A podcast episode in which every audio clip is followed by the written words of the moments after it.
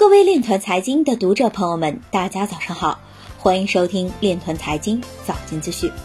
今天是二零二零年三月三日，星期二，农历庚子年二月初十。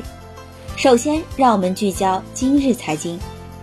国际清算银行季度报告显示，代币化证券、央行数字货币等支付基础设施将是未来的趋势。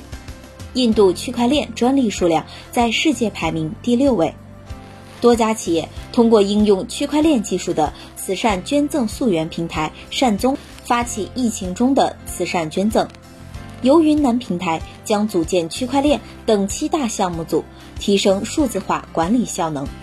基于以太坊的去中心化交易所月交易量创历史新高。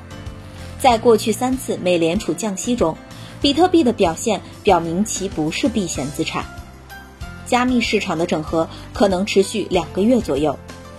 中国央行即将发行的央行数字货币和 Libra 存在本质差别。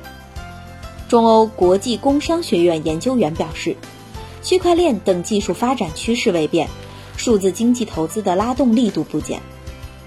道富董事总经理表示。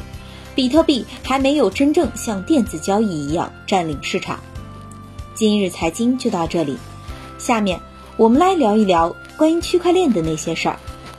上海市经济信息化委副主任张建明三月二日在上海市政府新闻发布会上表示，下一步上海将研究制定全市在线科技产业发展指导意见，在无人经济、在线经济、人工智能加、区块链加。五 G 加等方面，前瞻布局新兴市场需求，通过定制化的政策，在上海市率先培育若干细分市场龙头，撬动一批在线科技、产业互联网、智慧医疗、生命健康项目落地，重塑产业发展格局，为疫情过后的经济高质量发展增能蓄力。以上就是今天链团财经早间资讯的全部内容。感谢您的关注与支持，祝您生活愉快，我们明天再见。